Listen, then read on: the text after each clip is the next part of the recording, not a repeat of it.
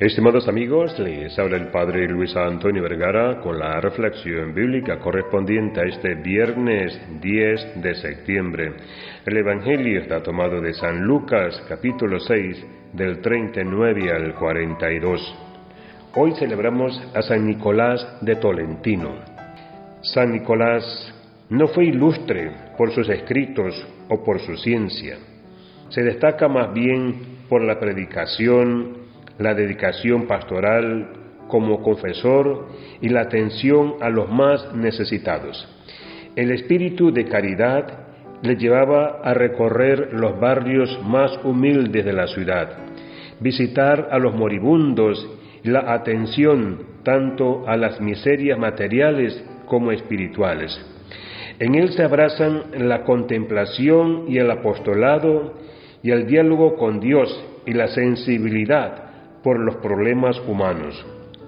Austero, místico, exquisito en la vida común. Era popular por su cercanía cordial con el pueblo y sus frecuentes visitas a las zonas deprimidas de Tolentino para consolar y bendecir a los enfermos. Cuando ya se estaban agotando sus días, alguien le preguntó, Padre, ¿por qué está tan alegre y contento?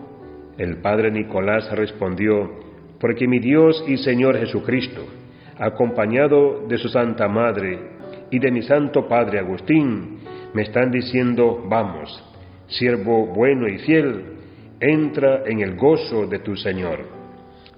Dios realizó a través de Nicolás numerosos milagros en vida y después de su muerte es protector de las almas del purgatorio y patrono contra la peste, los incendios y la tartamudez.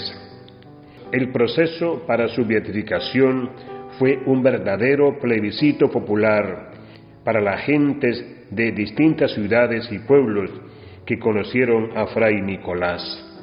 Bonifacio IX, en el año 1400, concedió indulgencia plenaria a los fieles que visitaran su capilla de Tolentino, en la misma forma que estaba concedida a la iglesia de Santa María en Asís. Fue canonizado por el Papa Eugenio IV el 5 de junio del año 1446, solemnidad de Pentecostés. Que Dios les bendiga a todos.